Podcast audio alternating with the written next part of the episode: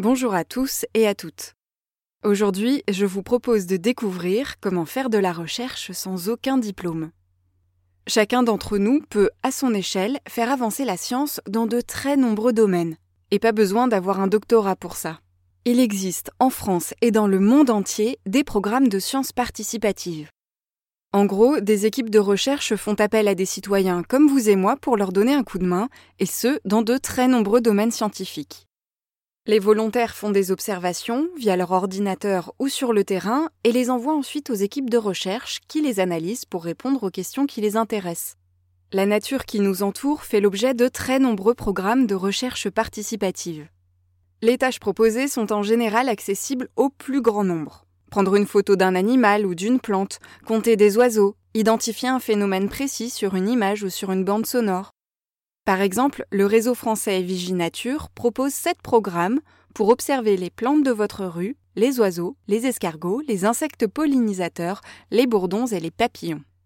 Les établissements scolaires sont eux aussi concernés par les sciences participatives.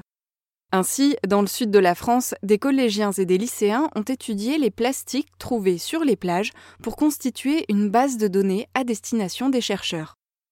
Les sciences participatives sont donc une très bonne manière de s'engager pour la protection de la nature tout en apprenant. Car mieux on connaît les écosystèmes et leur fonctionnement, mieux on peut les protéger. Ainsi, le suivi de populations de plantes ou d'animaux contribue directement à l'élaboration de mesures de protection de ces espèces et des lieux où elles vivent. Par exemple, les volontaires de l'opération Un dragon dans mon jardin sont invités à compter les salamandres sur un même trajet plusieurs années de suite afin de voir comment évolue le nombre d'individus de ces espèces particulièrement menacées. Si vous êtes plutôt à l'aise en anglais, vous pouvez même participer à des projets de recherches internationaux. La plateforme Zooniverse, une référence en la matière, en recense plus de 80 dans tous les domaines de la science. Vous pourrez, entre autres, identifier des sons émis par des dauphins, classer des parasites, compter des cellules de ginkgo ou encore étudier le climat pendant la Seconde Guerre mondiale.